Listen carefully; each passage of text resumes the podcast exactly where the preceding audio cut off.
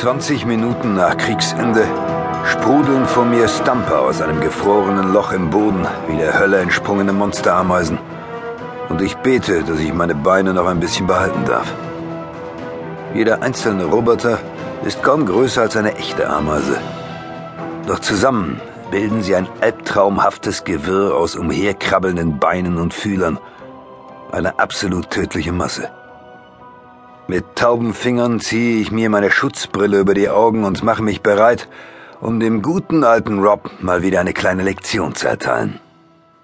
Einen kurzen Moment wirken die Killermaschinen in der Morgensonne fast schön, als würden funkelnde Edelsteine aus dem Permafrostboden quellen.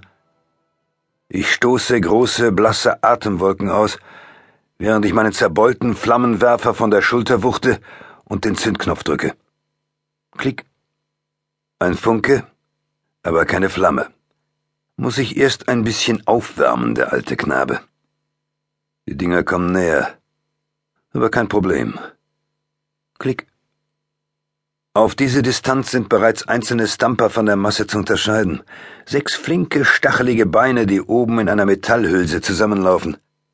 Die Seiten der Hülse enthalten jeweils eine andere Flüssigkeit und durch die Beschaffenheit und die Wärme menschlicher Haut wird der Auslöser betätigt. Die zwei Flüssigkeiten vermischen sich. Bumm. Und ein Stumper hat jemandem einen Stumpf verpasst. Klick.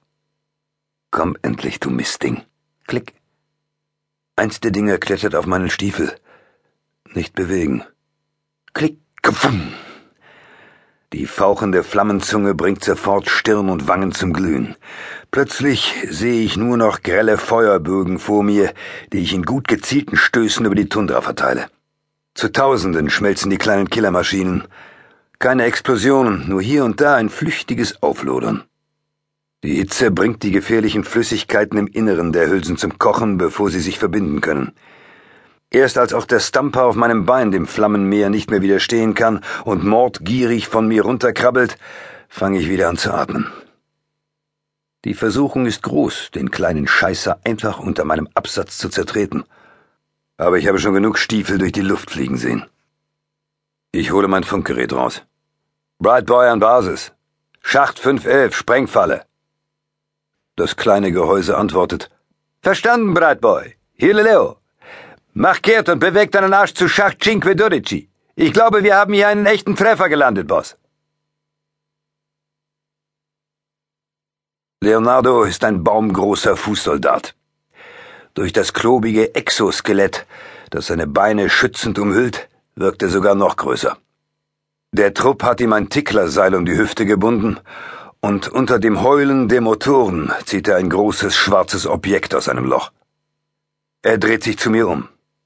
Oh Mann, dieses Ding ist molto grande. Meine Spezialistin Chera hält einen tiefen Messer in den Schacht und erklärt, er reiche exakt 128 Meter in die Erde hinab.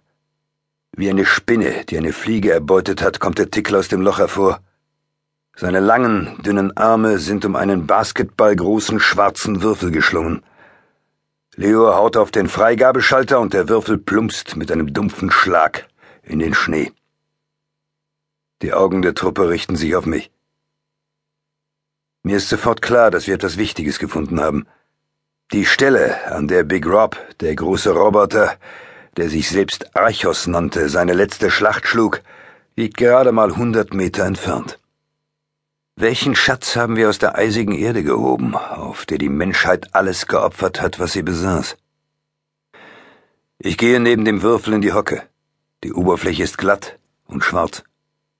Keine Knöpfe oder Hebel. Wirkt nicht sehr robust. Eine einfache Regel.